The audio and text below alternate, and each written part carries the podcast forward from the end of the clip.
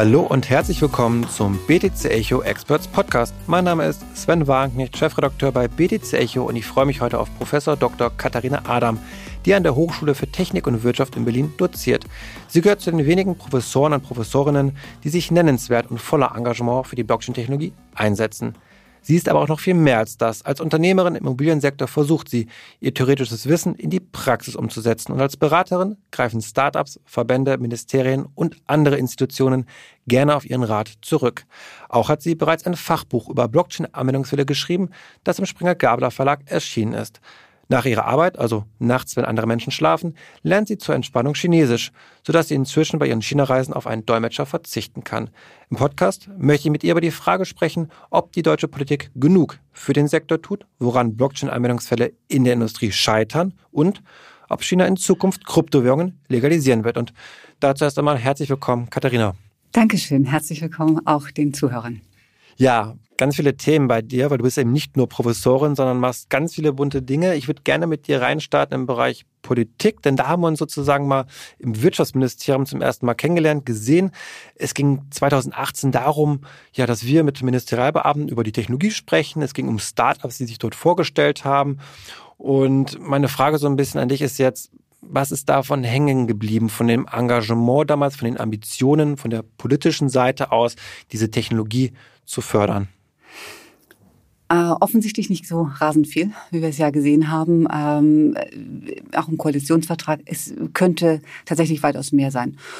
Woran es liegt, ist eine gute Frage. Vielleicht, weil so viele andere Themen sich stark in den Vordergrund drängen und dass man dann sagt, ja, wichtig, Komma, aber später, lass jetzt mal das Wichtige abarbeiten. Ich glaube, das ist äh, der Wille, das unterstelle ich unseren politischen Ebenen. Der Wille ist da.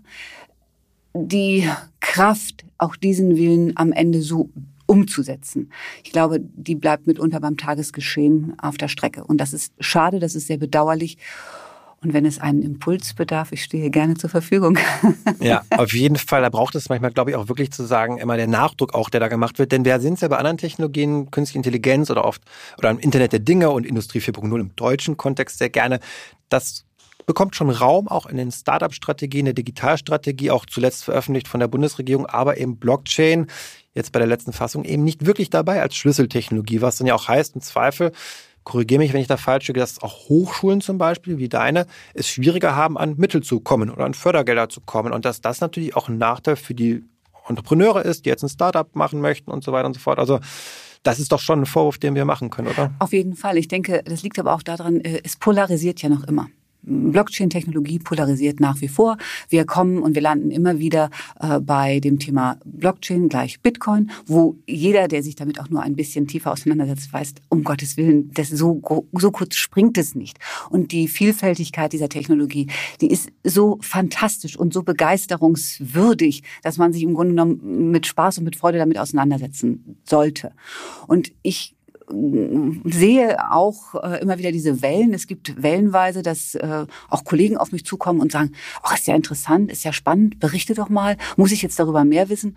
Und dann drehe ich mich wieder um und dann kriege ich wieder diesen netten Schulterklopfer äh, und habe ich doch gleich gesagt, das ist doch alles Blödsinn. So, also zwischen diesen Polen bewegen wir uns ja jeden Tag und immer wieder noch aufs Neue. Wir haben extrem viel Rechtfertigungsdruck innerhalb dieser Blockchain-Community, so möchte ich das mal sagen. Und ich finde, die Argumente, die auch einem entgegengeschleudert werden, zum Teil sehr populistisch oder zu kurz greifend, will sagen, ähm, Bitcoin ist für, äh, das, äh, für kriminelle Geschäfte wird's genutzt. Wir können ja auch einfach mal dem gegenüberstellen, wie viel Fiat-Währung für kriminelle Geschäfte genutzt wird. Aber das wird ausgeblendet. Und somit landen wir immer in einer gewissen Asymmetrie in der Argumentationslinie. Und das bedeutet, dass wir permanent auch so eine Art Rechtfertigungsdruck haben. Und es ist dann sehr viel einfacher, diese Technologie, die eine Rechtfertigung benötigt offensichtlich, ähm, auch politisch so zu verankern und so nach vorne zu treiben, dass sie zu einer größeren Akzeptanz führt. Und das ist eigentlich schade. Und ich glaube, wenn wir da nicht bei Zeiten uns trauen, umzudenken, dass es zu einem Standortnachteil in Deutschland kommen wird. Und das wiederum finde ich schade, denn Deutschland ist das Land der Dichter und Denker. Wir haben so viel tolle, kluge Köpfe, so viel tolle Leute in der Community, die fantastische Sachen entwickeln. Und wenn wir nicht diesen Boden auch politisch gewollt vorbereiten, dass diese Unternehmen, diese klugen Menschen hier sich ansiedeln. Ich glaube, wir verschenken sehr viel Potenzial. Und gerade in der jetzigen Situation können wir uns das nicht erlauben. Ja. Und da würde mich jetzt interessieren, gerade mit Blick auf den Staat, wo siehst du denn da auch nochmal Anwendungsfälle? Wir haben zwar viel im Wertpapiersektor, was da gerade passiert, von der Regulierung aus, okay, aber es geht ja um so viel mehr als auch nur den Finanzsektor im Speziellen. Und ähm, du kennst dich mit Anwendungsfällen sehr gut aus, du hast ja auch schon Bücher darüber geschrieben. Und da würde mich interessieren, gerade vielleicht beim Staat, dort anzufangen, wie könnte er mit gutem Beispiel vorangehen? Was, was wäre eine Möglichkeit, um dort diese Technologie zu fördern? Ich danke dir für diese grandiose Vorlage. Ähm, für die Zuhörer, die bei uns sind, die gegebenenfalls über Eigentum, Wohnungseigentum verfügen, die wissen, dass sie zum 31. Oktober diesen Jahres ähm, ein Formular auszufüllen haben, um ihr Wohnungseigentum zu beschreiben. Ist das tatsächlich nötig, dass sich ein Bürger der Stadt Berlin mit mehreren Stunden Aufwand vor ein Formular setzt, das einem, wenn man nicht weiß, wie die Unterebenen des Formulares funktionieren, permanent eine Fehlermeldung widerspiegelt. Und wie einfach wäre es doch, die Daten aus einem Grundbuch tatsächlich so zu sichern, Block Blockchain-mäßig zu sichern und zu sagen, das ist genau das, was festgeschrieben ist. Die Daten liegen vor, es ist alles da. Und man könnte zur größeren Zufrieden oder Bequemlichkeit auch dem Bürger dann einfach sagen, guck mal, das ist der Datensatz, den möchten wir für dich sauber und nachvollziehbar transparent über eine Blockchain speichern. Kontrolliere und wenn du dich in einer Zeit von wie viel Wochen auch immer nicht zurückgemeldet hast, dann nehmen wir das als korrekte Meldung und speisen das als gegebenes Datum für diese Immobilie auf der Blockchain ein. Das könnte ein Staat theoretisch leisten. Das nicht leisten jetzt, das vielleicht auch in dem Fall deutschen Staat, das kann ja zum Vorteil sein von manch anderen Staaten, die es vielleicht erkennen, wie wichtig diese Technologie ist. Und du bist ja, kann man schon sagen, China-Expertin so in gewisser Weise. Du hast zumindest bist dort oft gewesen. Ich kann mich daran erinnern, dass du mir erzählt hast, dass du auch selbst Chinesisch lernst, eben weil du dort eben sehr gerne hinreist, dich das Land einfach fasziniert hat, was dort an ja, Weiterentwicklung passiert, diese Energie dort, davon hast du gesprochen. Und vielleicht einmal ganz kurz, um daher möchte ich nämlich auch hinleiten zu China und, und mhm. Blockchain-Technologie, was wir davon erwarten können, weil es für mich immer noch sehr intransparent ist. Ich kann es nicht beurteilen, was in China passiert. Das ist immer ganz, ganz schlimm für mich so ein bisschen. Und da will ich erstmal wissen, wie kommt es? Warum reist du so oft nach China? Ähm, bist du seit Corona nochmal dort gewesen? Und dann kommen wir, glaube ich, zu den nächsten Punkten. Genau.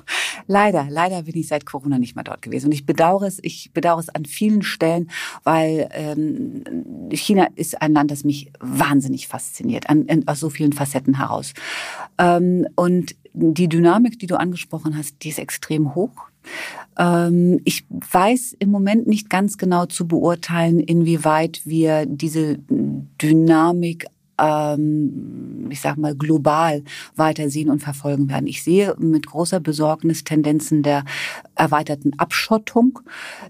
Das Internet lässt sich nur nicht so abschotten. Äh, und ich bin ihm nicht ganz sicher, wohin dort äh, die Reise geht. Auf der anderen Seite merkt man dann wieder aber, dass China jetzt Anfang September veröffentlicht, dass sie eine Strategie fürs Metaverse äh, auflegen, dass sie also 24 dort ein flächendeckendes Angebot zur Verfügung stellen wollen. Ich habe es noch nicht in Detail und in der Tiefe recherchieren können, aufgrund von Zeitmangel, was jetzt genau dahinter steckt. Aber die, nochmal, die Dynamik innerhalb dieses Landes ist extrem groß. Auf der einen Seite. Auf der anderen Seite bekomme ich mit, und das, wie gesagt, macht mich ein bisschen sorgenvoll, dass äh, nicht mehr so in dem breiten Umfang zum Beispiel die englische Sprache gelehrt wird. Ein ganz wichtiger Aspekt, Punkt, um überhaupt in der zum Beispiel Blockchain-Community arbeiten und interagieren zu können, sich austauschen zu können. Wie viele Leute sprechen Chinesisch, sind in der Lage, Mandarin zu lesen und ähm, sich darüber auszutauschen? Das ist also eine nicht ganz so große ähm, Personenzahl außerhalb des chinesischen Festlandes. So, und jetzt stellt man sich die Frage, reicht das aus? Reicht China sich selbst aus als Binnenmarkt? Groß genug sind sie? Brauchen sie die Außenwelt? Schotten sie sich komplett ab? Oder trauen sie sich hm. sich zu öffnen. Und ich bin da noch nicht sehr sicher. Aktuell sehe ich tendenziell mit sehr großer Besorgnis, dass sie sich eigentlich doch hm. weiter abschotten. Ich finde, das ist so eine der großen Fragen unserer Zeit. Ich glaube, jeder möchte wissen, okay, was passiert in den USA? Bleiben sie weiter mächtig? Der US-Dollar? Oder ist es vielleicht eben China, was ja Narrativ ist, was, glaube ich, dominiert. China wird USA überholen von der Wirtschaftskraft. Das ist relativ, glaube ich, in der Breite ein, ein, ein Standard, den man, glaube ich, von dem man ausgeht. Und da fand ich ganz spannend, es gab eine ähnliche Situation mit Japan mal auch. Da hat man auch gedacht, dass Japan irgendwann die USA erholen wird. Und dann hat sich Japan selbst zerlegt, kann man auch irgendwie sagen. Es mhm. gab eine große Immobilienblase unter mhm. anderem in Japan, extreme Überbewertungen und vielleicht nicht ganz so stark wie in Japan, das muss man schon sagen, aber auch in China sehen wir Überbewertung im Immobiliensektor, wir sehen den Nationalismus, den du ansprichst, also diese Kehr nach innen so ein bisschen. Ich glaube, die Corona-Maßnahmen verstärken das Ganze nochmal, die Isolierung. Und dann ist für mich so ein bisschen der Punkt, kann ein Land, was diesem, für diese Finanzgefahr steht, sag ich mal, diese Finanzblasengefahr hat und sich so nationalisiert, kann das überhaupt eine Ökonomie, die nach wie vor global ist, bei allen Problemen, die wir haben, wir leben in einer globalisierten Welt und das wird auch, glaube ich, trotzdem nicht aufhören, das ist meine persönliche Meinung, kann die wirklich dann die Nummer eins USA, die offen ist, weitestgehend, dann doch überholen? Uh, große, große, große Frage in die Glaskugel hinein. Äh, nichtsdestotrotz die Thematik und die Problematik, die in dem chinesischen Land vorhanden sind, soweit wir es von außen beurteilen können. Das, das muss man tatsächlich ja auch immer mit einem gewissen Vorbehalt sagen. Was bekommen wir westlichen äh, Personen tatsächlich wirklich mit. Wir können immer nur von den äh, Nachrichten zehren, die uns zugänglich gemacht werden über die verschiedenen Wege, die wir wahrnehmen können. Ähm, aber problematisch, und du hast es angesprochen, was passiert auf dem Immobilienmarkt in China? Und wir haben gehört, dass die Leitzinsen in China gesenkt worden sind, eigentlich entgegen einem Trend, den wir weltweit sehen. Wir sehen, dass ähm, der chinesische Immobiliensektor ja, wahrscheinlich doch am Platzen ist, am Kollabieren ist. Und was heißt das für eine Regierung, die versucht, ähm, die Leute aus der großen Armut zumindest in einen gewissen mittleren Wohlstand überzuführen? Das funktioniert nicht. Und wenn mir die gesamte, wenn mir der Markt um die Ohren bricht, wenn es alles auseinanderfällt, werde ich das Versprechen für einen gemäßigten bis höheren Wohlstand für alle innerhalb der Bevölkerung nicht halten können. Und das sind, glaube ich, auch sehr große politische Gefahren, die in dem Land selber vorhanden sind und die eventuell auch autokratische Züge noch einmal verstärken können, einfach um das zu übertünchen, was für eine große Gefahr am Ende tatsächlich vorhanden ist. Und der Immobiliensektor macht große Sorgen. Ist, man kriegt auch das in unseren westlichen Ländern mit, dass immer mehr äh, Immobilieneigentümer, potenzielle Immobilieneigentümer sich weigern, ihre Hypothek abzubezahlen, weil sie zum Teil noch gar nicht über die Immobilie als solches verfügen und so weiter. Das heißt, die Unzufriedenheit als solches ist da.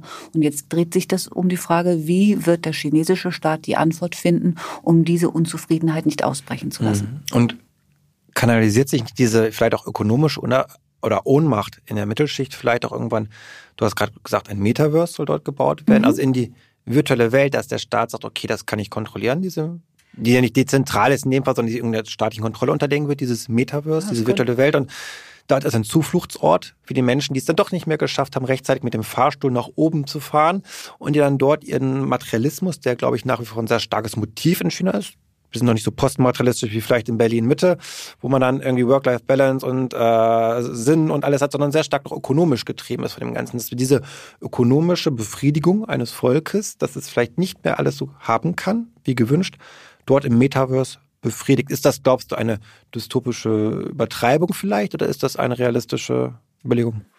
Wieder die Frage für die Glaskugel, ne? Aber mhm. äh, insgesamt äh, kann ein, aus meiner Sicht, in diesem, es wird, wird momentan ganz viel fürs Metaverse äh, oder es wird hinein diskutiert, fabuliert. Äh, was ist das? Was bringt mir das? Und welche Möglichkeiten stecken dahinter? Aus unternehmerischer Sicht genauso wie aus äh, Individualsicht. Was, was habe ich da am Ende für Möglichkeiten? Es könnte eine Möglichkeit sein, Brot und Spiele in diesen virtuellen Raum zu verlagern und damit zu einer größeren Zufriedenheit zu sorgen, wenn ich mir meine Luxusgüter im normalen Leben nicht leisten kann, ich mir aber für einen Anteil eines gewissen Geldes in der virtuellen Welt die Luxusmarken kaufen kann, dann bin ich zumindest dort zufrieden und ich kann mich dort so verhalten, gestalten mit meinem Avatar, wie ich gerne sein möchte, wie ich mich selber gerne sehen möchte. Das könnte ein Ventil sein. Mhm aber wir müssen es im Konjunktiv halten. Wir wissen es aktuell nicht. Ich glaube, auch dazu ist das Metaversum so, wie wir, wo, was wir beide, wenn wir uns jetzt hier anschauen. Wir wissen wahrscheinlich nicht mehr, worüber wir beide reden. Also genau am besten hast du eine andere Vorstellung genau, davon als ich wahrscheinlich. Wahrscheinlich auch das, weil es gibt dazu noch keine richtige Definition. Was ist das? Worüber sprechen wir an dieser Stelle? Welche Möglichkeiten äh, gibt es? Warum beschäftigen sich Leute damit? Also ich finde, das ist noch, das ist noch so ein komplett unbesetzter Raum, auch wenn jetzt viele Gamer sagen, wieso, ich behalte mich darin täglich auf, wo ist das Problem? Es werden Konzerte da drin gespielt und so weiter und so fort. Äh, trotzdem, ich glaube, da ist noch einfach ganz, ganz viel uncharted Territory, über das wir reden. Und wir können nur das im Konjunktiv betrachten und wir können nur überlegen, ob das eine potenzielle Möglichkeit ist. Und als solche kann man sicherlich sagen, es könnte als Ventil ähm, in Erwägung gezogen werden. Mhm. Ich möchte mich bewusst so sehr vage ausdrücken, weil ich kann nicht äh, so tief ins Land hineinblicken, ich kann es nicht äh, beurteilen und das würde einfach meine Kompetenzen an dieser Stelle wirklich weit überschreiten. Ja. Lass uns versuchen, noch ein bisschen konkreter zu werden im Bereich Blockchain und China. Nun sind ja wirklich dezentrale Protokolle mit Token verboten. Ähm, was mich dabei interessiert, der Punkt ist, ist das nicht die große Chance des Westens irgendwie von USA, von Europa zu sagen, jetzt erst recht Blockchain, weil da können wir uns mit unterscheiden vielleicht auch von China. Dort können wir eine Wertschöpfung generieren, die wir sonst vielleicht nicht mehr generieren können, weil dort China vielleicht auch schon führend ist in manchen Bereichen. Aber das ist ein Feld, da können wir wirklich führend werden. Was hältst du von dieser Annahme? Gerne nicht viel. Ich würde mal sagen, ich freue mich wahnsinnig über diesen Idealismus und ich würde diesen Idealismus eigentlich aus purem Herzen völlig unterstützen und sagen, ja, genau, das ist die richtige Herangehensweise.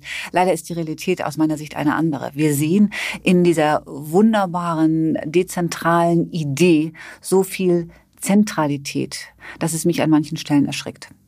Und die pure Annahme, wir können Mittelsmänner, Intermediäre ersetzen, die ist an ganz vielen Stellen doch so gar nicht zutage getreten.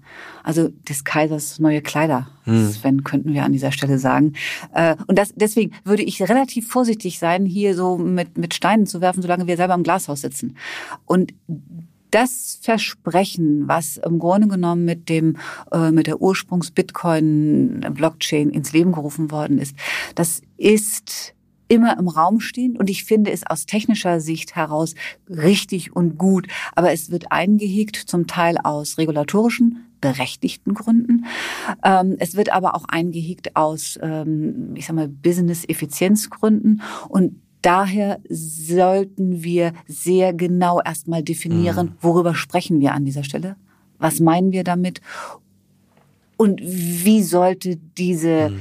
diese, dieser freie Zugang komplett auch von unserer Seite aus durchkonjugiert sein? Da höre ich so ein bisschen bei der raus, okay, wir sind eben doch nicht so dezentral, aber wir, für die Kommerzialität, für die kommerzielle Umsetzung und der regulatorischen Compliance werden wir auch am Ende wieder viel zentralisierter, als es vielleicht das Ideal am Anfang hergibt. Und dann unterscheiden wir uns vielleicht auch gar nicht mehr so stark dann von China, die vielleicht genau in die andere Richtung gehen, die sagen, okay, noch sehr ungewiss vieles, aber wir werden es immer besser tracken, wir werden es immer besser kontrollieren können. Dann lassen wir es vielleicht doch auch zu diese Token-Anwendung, nenne ich es mal im weitesten Sinne, einfach, dass man Smart Contract-Protokolle integrieren kann, dass eben was hin und her geschoben wird von links und nach rechts, ganz stark vereinfacht. Und dann treffen uns einfach immer irgendwann immer mehr in der Mitte am Ende von unserem Anspruch, dem wir nicht gerecht werden und dem der Vorverurteilung Chinas, die dann aber letztendlich durch Pragmatismus und dem Willen zum Erfolg und wirtschaftlicher Überlegenheit dann auf einmal gar nicht mehr so unterschiedlich ist. Und wir aufwachen in drei Jahren, vier Jahren, fünf Jahren aufwachen, werden merken, Oh, das, das, das, Wort wollte ich gerade nicht sagen, aber Mist, ähm, jetzt sind die doch so ganz ein Ärger gut. Aber auch. So ein Ärger auch. Jetzt sind die aber im Blockchain-Bereich auf unserem Level. Ja, ich, also ich sag mal so, äh, auf unserem Level, erstmal, was ist unser Level an der Stelle eigentlich? Und was äh, Programmierungsfähigkeiten, äh, Infrastrukturentwicklungsmöglichkeiten etc. anbelangt, ich glaube nicht, dass China uns in irgendeiner Weise nachsteht. Also das, das würde ich nicht mich trauen zu behaupten. Und auch die Hochnäsigkeit, die wir gegebenenfalls hier an den Tag legen, so nach dem Motto, naja, wir westlich orientierten Nationen, wir verstehen die Technologie besser. Nein, da würde ich gerne das Wort, das du eben so versucht hast zu vermeiden, wieder mit ins Spiel bringen. Stimmt nicht. Kann, es ist, äh, das ist eine pure Unterstellung und äh, der, der kann ich nicht zustimmen. In eine ähnliche Kerbe schlägt das die Erklärung auch von Seiten der, der Notenbanken. Also ich hatte letztens ein Interview gehabt mit der Deutschen Bundesbank, genau gesagt, ähm, Burkhard Balz, Bundesbankvorstandsmitglied, und ich hatte dann kurz darauf angesprochen, wie der digitale Euro aussehen soll und im Vergleich zu China und so. Nein, natürlich, also wir, der digitale Euro, wird natürlich nicht vergleichbar sein mit dem chinesischen Modell, Stichwort Privatsphäre. Also es wird da sehr dominant und auch klar gesagt, dass wir nicht so etwas machen werden, dass es ein ganz anderes Konzept sein soll.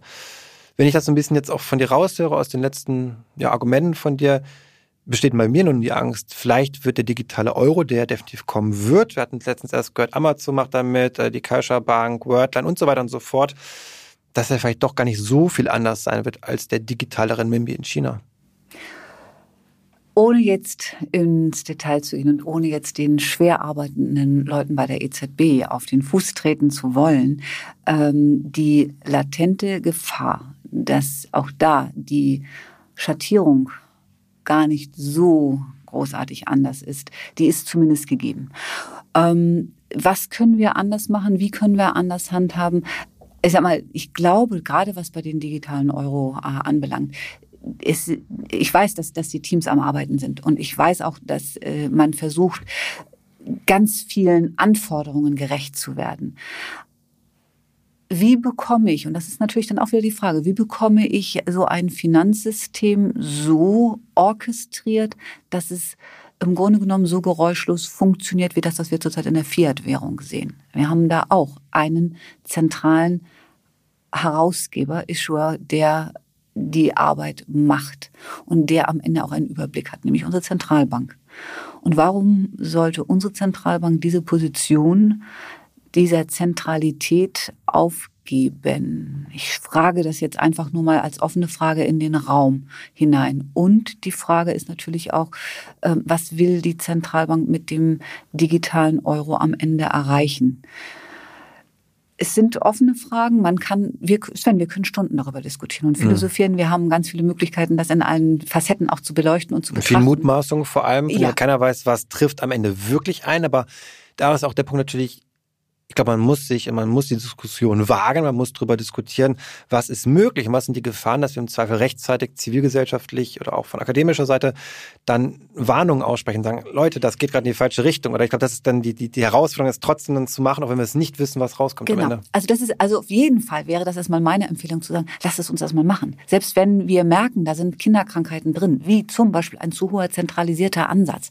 Wir müssen es testen, wir müssen uns trauen, diese Dinge anzugehen und zu wagen. Nochmal, wir haben sehr kluge Köpfe und auch da weiß ich gerade von der EZB, super kluge Köpfe sind da äh, am Werkeln und äh, ich denke schon, dass die Ausgewogenheit ganz stark versucht wird auszutarieren, dass wir allen Anforderungen, allen Bedürfnissen gerecht werden können. Nichtsdestotrotz, mir geht es einfach darum, ich möchte uns mh, mm, insgesamt vor dem Denken bewahren, eine gewisse Grundüberheblichkeit gegenüber chinesischen Lösungen an den Tag zu legen. Und hinzugehen und zu sagen, dass unsere Lösungen aus dem Westen heraus immer die besseren sind. Ich glaube, das ist etwas, was nicht gut ist, auch im Miteinander mit der Regierung beziehungsweise mit dem Land als solches. Und wir sehen Bestrebungen, dass es darum geht, auch aus politischer Ebene zu sagen, wir wollen uns etwas entflechten. Ja, das ist sicherlich gut. Nur glaube ich trotzdem, genau wie hast du gesagt, Sven, am Anfang, wir werden in einer globalisierten Welt weiterhin leben. Das lässt sich, und ich glaube auch daran, dass die Globalisierung, die wird anders aussehen als das, was wir vielleicht noch vor fünf Jahren kannten. Aber wir bleiben in einer globalen Welt. Und wir können in einer globalen Welt einen Markt wie den chinesischen Markt nicht ähm, bashen und, und irgendwie verdammen oder äh, komplett jetzt alles kappen und äh, die so nach dem Motto in unsere vielleicht virtuell gedachte böse Ecke stellen. Funktioniert mhm. nicht. Und ich glaube, das Gespräch ist wichtig und auch nochmal das Verständnis, Technologie erstmal an sich ist neutral. Wie nutzen wir sie? In welchem Kontext nutzen wir sie? Was wollen wir damit bezwecken? Will ich damit im Sinne eines autokratischen Systems Überwachungskultur etablieren und verfestigen?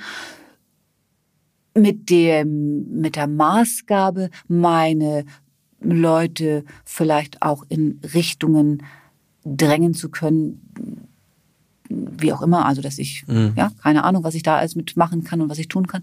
Oder möchte ich eine Technologie nutzen für, aus dem Zweck dieser Technologie heraus, was ich damit also Gutes auch anstellen kann. Und dann sind wir wieder bei der EZB. Hier, probiert den, den äh, CBDC, macht, seht zu, dass ihr das Ding auf die Straße bekommt und sei es auch nur als eine Testvariante. Ausprobieren, gucken, wo sind die Kinderkrankheiten, ein kleines Testnetzwerk aufbauen, damit entsprechende ähm, Bevölkerungskreise auch rangeführt werden was heißt das für mich, wenn ich auf einmal nicht nur mein normales Sparkassenkonto oder mein normales Bankkonto habe, sondern was heißt das jetzt, wenn ich auf einmal auch noch äh, digitalen Euro im Portemonnaie habe? Wie ist die Akzeptanz? Wie geht man damit um? Dieses Gefühl. Vielleicht dann nochmal die Erinnerung an die ähm, digitale, äh, nicht digitale, sondern an die Währungsumstellung, als wir in den Euro hineingegangen sind. Jeder hatte doch von uns so ein Starter-Kit. Mhm. So, kann man nicht so ein Starter-Kit mal für einen digitalen Euro machen, wo wir spielen dürfen und können? vielleicht noch gar nicht mal direkt so richtig mit einkaufen, aber einfach ausprobieren. Auch vielleicht als NFTs, dann gibt es diese Münzen sozusagen, dann ist da vielleicht so ein Private Key zu meinem Token bei der Wallet der Deutschen Bundesbank, die es vielleicht für die EZB dann stellvertretend national regeln wird dann.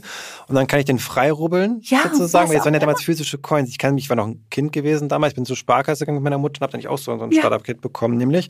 Und das könnte man ja schön virtuell umsetzen oder auch vielleicht dann physisch durchaus mit den Banken zusammen. Dann gibt es dann halt Schokoladen-Euros. Diese Schokoladen-Euros haben dann vielleicht den Key drin. Was auch immer. Also ich glaube, auch da ist der Fantasie keine Grenzen gesetzt. Aber ich glaube, wir müssen uns das trauen, auszuprobieren. Und der ganz große Wunsch wird ja auch permanent und immer wieder dann doch wiederholt. Wir dürfen uns auch gerne eine gewisse Fehlerkultur erlauben. Ich muss auch mal mm, irgendwas nicht hundertprozentig hinbekommen, sondern ich muss mich erstmal auf den Weg machen, diesen ersten berühmten Schritt machen und tätigen und dann ähm, schauen, wo muss ich verbessern und wo muss ich die Iteration einbauen. Kommen wir, würde ich sagen, zu einem anderen Bereich. Wir haben immer so viele Themen hier bei dir, aber du bist halt Experte in mehreren Feldern und ich kann eigentlich, hätte es nur recht, nur um China jetzt sozusagen im Podcast zu sprechen. Ich wollte mit dir aber auch noch über ja, Anwendungen im Industriebereich sprechen, denn du hast dazu auch ein Buch geschrieben und es wäre schade, wenn das jetzt irgendwie nicht drin vorkommen würde. Und es gab damals nach dem Platzen der ICO-Blase so die große Hoffnung, 2018 war das, jetzt kommen die DAX-Konzerne, die Industrieunternehmen und die werden jetzt mal Blockchain schön professionell integrieren und dann brauchen wir die ganze Spielerei nicht mehr. Und das wird ganz toll werden, gerade im Logistikbereich oder im Supply Chain-Bereich war die Versprechung sehr groß. Und jetzt im Jahr 2022 Puh, da ist nicht so viel passiert. Was ist schiefgelaufen? Oh, was ist schief? Ich glaube nicht, dass sehr viel schiefgelaufen ist. Ich weiß nach wie vor, dass alle großen Unternehmen äh, tatsächlich ihre Abteilungen haben und an Blockchain-Lösungen arbeiten, wie auch immer die aussehen mögen.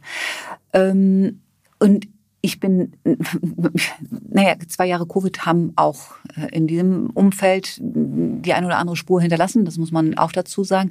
Viele Sachen, die man vielleicht vorwärts treiben wollte, sind ausgebremst worden durch Lockdowns und durch wegbrechende Lieferketten und ich weiß nicht, was da alles an der Stelle stattgefunden hat. Äh, nichtsdestotrotz, ich bin überzeugt, dass wir in relativ zeitnahen Abständen Lösungen im Markt sehen werden, wo wir uns verdutzt die Augen reiben und sagen, ach gucke, funktioniert ja doch, ist ja da. Das ist das eine. Also ich, ich bin an der Stelle sehr großer Optimist, weil ich sehe, dass Unternehmen an sehr klugen Lösungen arbeiten und auch aus der anderen Schiene heraus, dass Startups an sehr klugen Lösungen arbeiten, damit Unternehmen, große Unternehmen, die sagen, das eine oder andere haben wir halt nicht selber vorhanden, wir holen uns Startups mit dazu, damit also gemeinsamen äh, spannende Lösungsansätze entstehen. Deswegen gib uns noch ein bisschen Toleranz. Also wenn ich das raus Zeit ist ein wichtiger Faktor sozusagen. Warum es noch nicht so funktioniert, ist primär Zeit. Ich glaube, es ist die Zeit, es müssen Lernkurven durchlaufen werden, es müssen auch in diesen Bereichen der Entwicklung die Fehler gemacht werden dürfen und was ich ganz wichtig finde, ähm, zu schauen, wofür setze ich denn diese Technologie eigentlich ein? Und wenn, wenn man mal ganz weit zurückdenkt, so 2014, 2015, da war ja auch das geflügelte Wort immer zu sagen, wir haben schon die Lösung, aber wissen das Problem noch nicht. Das hat sich mittlerweile doch, ich denke, ganz gut aufgelöst. Man erkennt, dass für ganz, ganz viele Bereiche eine Blockchain-Lösung eigentlich überhaupt gar keinen Sinn macht. Aber in den Bereichen, wo es dann interessant und spannend wird, eine Blockchain-Lösung außerordentlich attraktiv wird. So, diese Attraktivität nochmal hervorzukristallisieren, das bedarf Zeit. Ich muss mir die Prozesse sehr genau anschauen. Ich muss gucken, wo schieße ich tatsächlich nachher am Ende mit Kanonen auf Spatzen? Oder wo habe ich wirklich diesen Mehrwert, den ich erzeugen muss? Und können das auch, wenn wir über Blockchain sprechen, diese Corporate Blockchains sein, diese privaten Blockchains, diese oft unter dem technischen oder wissenschaftlichen Begriff DLT dann auch eher unterordnen, wegen dem Begriff Blockchain nutzen. Das wäre ja auch eben zu dieser Zeit so der große Trend gewesen mit R3, Corda-Netzwerken, wie es alles hieß, wo es dann hieß, okay, dieses, die machen da etwas für sich, damit sie noch eine gewisse Hoheit haben, die wollen nicht diese totale Dezentralität haben. Und äh, siehst du auch dort bei diesen Blockchains wirklich dann auch eine Zukunft? Ähm, meine Tendenz geht zur ähm, Public Blockchain. Also auch für diese Industrieunternehmen, für die Axtkonzerne? Für die Industrieunternehmen, weil ich kann auch im Rahmen einer Public Blockchain dafür sorgen, dass ich mein Wissen schütze. Aber ich möchte die, die, diese, also bitteschön, wenn ich die Zentralität spiele, dann möchte ich sie komplett spielen. Und wenn ich auch dieses Versprechen einer Blockchain-Lösung nutze und verwende, dann möchte ich mich, nachdem ich die Lernkurve über Private Blockchain gelaufen bin, dann hineinbewegen in die Public Blockchain. Mhm. Und jetzt außerhalb des Finanzsektors, wo siehst du konkret, wenn wir über Industrie sprechen, wo ist deiner Meinung nach das naheliegendste Potenzial einer schnellen kommerziellen Umsetzung für Blockchain-Anwendungen? Gibt es da eine du, Industrie? Du merkst, dass ich war schnell, ne? Weil schnell zucke ich ja schon wieder zurück. Innerhalb der nächsten drei Jahre?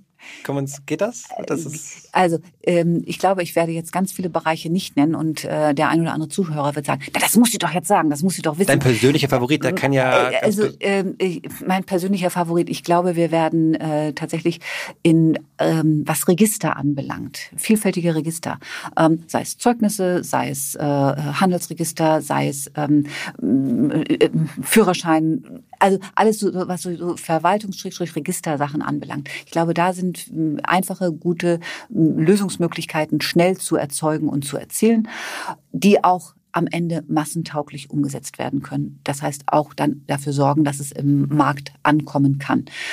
Und noch einmal der Hinweis, wir reden jetzt hier so schwer über die Blockchain-Technologie. Wir sollten auch uns darüber nochmal im Klaren sein, wir reden über eine Backend-Lösung. Für wen der Nutzer ist es am Ende wirklich wichtig zu wissen, wie es gesichert und gespeichert ist? Äh, ich brauche als Endverbraucher die Absicherung, dass mit meinen Daten kein Schindluder betrieben wird. Und wenn ich das über eine technische Möglichkeit zugestanden bekomme, dann bin ich daran sicherlich sehr stark interessiert. Aber wie die technischen Dinge im Detail ablaufen, ich glaube, das wird den Endnutzer mhm. im Laufe der Zeit weniger interessieren. Und deswegen werden auch die äh, Lösungen, die im Markt erscheinen werden, nicht mehr unter dem Begriff Blockchain-Lösung laufen, sondern sie werden einfach zeigen, lieber Endnutzer, wir lösen dein Problem an der Stelle. Ja. Wir sagen auch nicht mehr Internetlösung. Den Begriff benutzen wir auch nicht mehr wirklich irgendwie dann. Ne? Also, also deswegen, ich ja. glaube, auch da, das, da, da sind wir auf dem Weg und wir merken, dass ganz viele Sachen im Hintergrund über Blockchain-Lösungen sind und, und äh, gut sind, also sinnvoll sind und gut sind.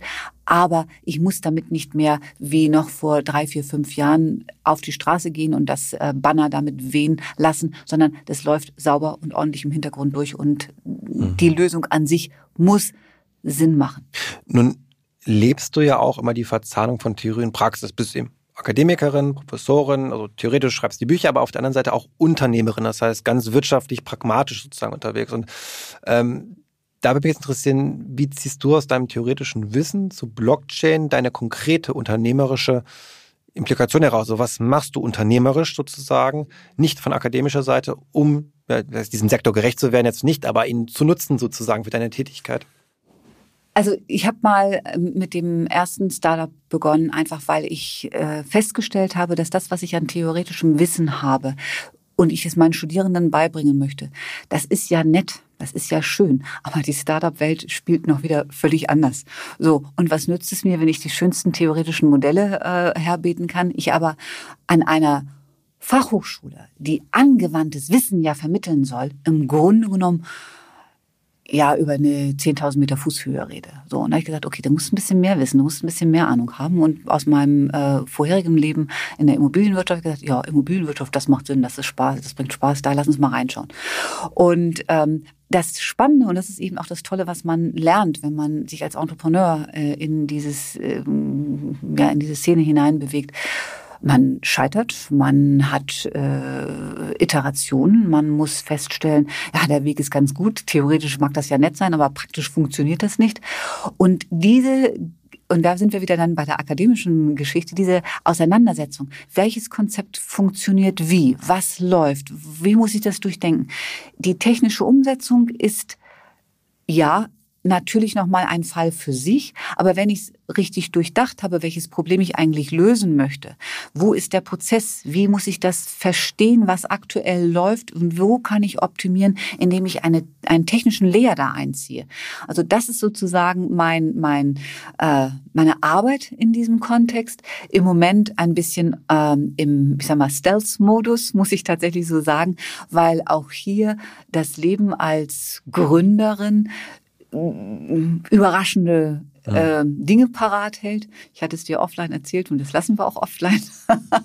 Aber ich bleib am Ball, einfach weil ich es wichtig finde und ich glaube, zwei Sachen. Ich glaube zum einen, die Immobilienwirtschaft kann weitaus mehr Digitalisierung vertragen, als wir sie aktuell sehen.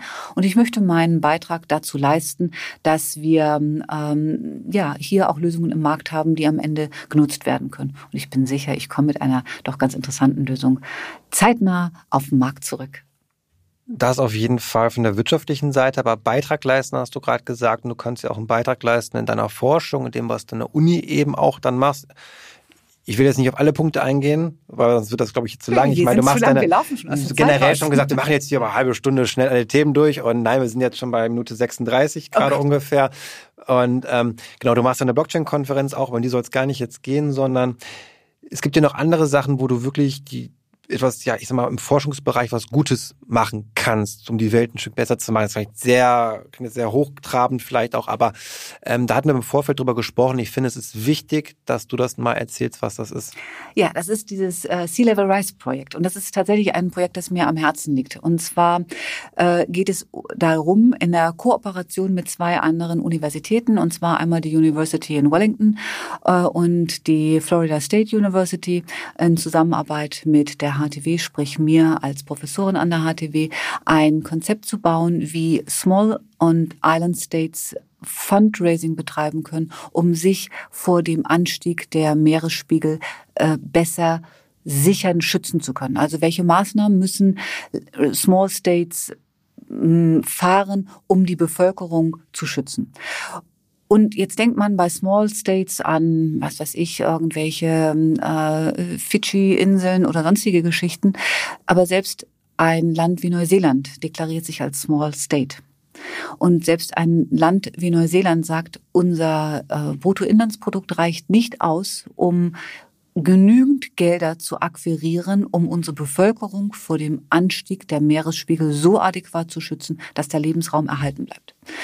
Das ist sicherlich jetzt eines der größeren Länder, aber nichtsdestotrotz finde ich, das ist immer sehr interessant. Ich glaube, wir haben gerade in Deutschland auch eine, ähm, also von der Vergleichsmöglichkeit, da können wir uns Neuseeland besser vorstellen als beispielsweise Tuvalu oder dergleichen. Ja, da, da, wo ist das überhaupt? Wo, wo redet sie da? So. Und jetzt mit diesem Projekt geht es uns darum, ähm, zu überlegen, wie bekommen wir Spendengelder, die uns auch schon avisiert worden sind als Forschungsgruppe von der Industrie. Die Industrie möchte gerne etwas dazu beitragen, dass hier adäquate, gute Lebensbedingungen auf dem Planeten Erde erhalten bleiben. Ja, also kein Industrie-Schimpfen äh, hier, sondern tatsächlich, sie ist gewillt, einen Beitrag zu leisten. Die Frage ist halt nur, wie verteile ich denn die Gelder? Für welche Projekte verteile ich das? So, und da bauen wir jetzt aktuell an einer äh, Idee, das muss ich wirklich als eine Idee nennen, die ich auch zusammen mit meinen Studierenden entwickle. Und wir haben aus einem sehr großen Ansatz das jetzt runtergebrochen, erstmal auf die Frage Fragestellung, wenn ich Spendengelder erhalte, wie verteile ich die Spendengelder? Und meine Aufgabe ist es zurzeit, jetzt zu überlegen, ob ich über das Konstrukt einer DAO so ein System aufsetzen kann, mit dem wir dann am Ende auch an die Pforten von Industrie und von NGOs und ich weiß nicht wohin gehen können und sagen können, okay, das sind ähm, die Verteilungsmechanismen und über diesen Weg möchten wir Gelder akquirieren, die wir am Ende sehr dezentral, transparent auf die jeweiligen Projekte, die in den unterschiedlichsten Ländern anstehen, verteilen können. Und zwar so verteilen können, wie es die Mehrheit innerhalb dieser DAO entsprechend entschieden hat. Die, das, die eigentlichen Projektinitiatoren sind dann raus. Also es ist nicht so darum, dass dann wiederum die zentrale Stelle irgendwo sagt, ja, wir leiten das Geld in Projekt A oder in Projekt B oder in Projekt C. Diese Entscheidung soll auch und gerade im Rahmen einer DAO dann dem Projekt als solches obliegen, zu entscheiden, welche, an welcher Stelle muss als erstes Geld hineingegeben werden, damit der Schutz realisiert werden kann. Das ist eine Idee, die wir flankieren aus Wellington, aus der äh, Human Rights äh, Ebene und aus äh, Florida, aus der ähm, rechtlichen Ebene von Token. Das ist schon eine ganze Menge, aber bei dir kann es ja nie genug sein an Projekten. ähm, wir hatten ja über so viele Sachen gesprochen, die wir gar nicht unterkriegen. Da war noch ein Thema, du hast mir erzählt, dass ihr noch ein spannendes Paper macht bei der INATBA. Du warst ja vorher im Bundesblog aktiv, dort nicht mehr jetzt, bist bei der INATBA aktiv und auch da würde mich interessieren, okay, was sind, welche Sachen können wir dort von dir erwarten? Was ist das überhaupt? Was machst du dort? Also ich bin äh, bei der INATBA in der Working Group Education drin und habe dort das Vergnügen, mit wirklich ganz tollen Leuten zusammenzusitzen und zu arbeiten. Und eine unserer ähm, Ideen aktuell ist, wir schreiben an einem Paper und fragen uns nach dem nötigen Skillset, ähm, was bedeutet eigentlich äh, die Implementierung der Technologie, der Blockchain-Technologie in Bezug auf das Individuum, aber auch auf die Gesellschaft und auf die Organisation, sprich auf die Arbeitsumgebung. Und da werden wir verschiedene Aspekte beleuchten. Wir planen bis zum Ende dieses Jahres dieses Papier, dieses Paper fertig zu haben, es Anfang des kommenden Jahres dann auch auf den Markt zu geben. Und Sven, wir werden dich dann sehr gerne mit einladen, wenn wir ein Roundtable machen und unser Paper diskutieren. Vielleicht hast du Lust daran teilzunehmen, an dieser Diskussion teilzunehmen und die Ergebnisse, die wir zusammengetragen haben, mit uns gemeinsam auch gerne bitte kritisch zu reflektieren. Weil das brauchen wir ähm, mitunter merke ich auch, das laufen einem sozusagen die Fantasie davon, was alles machbar und auch zum Teil schon technisch wirklich möglich ist.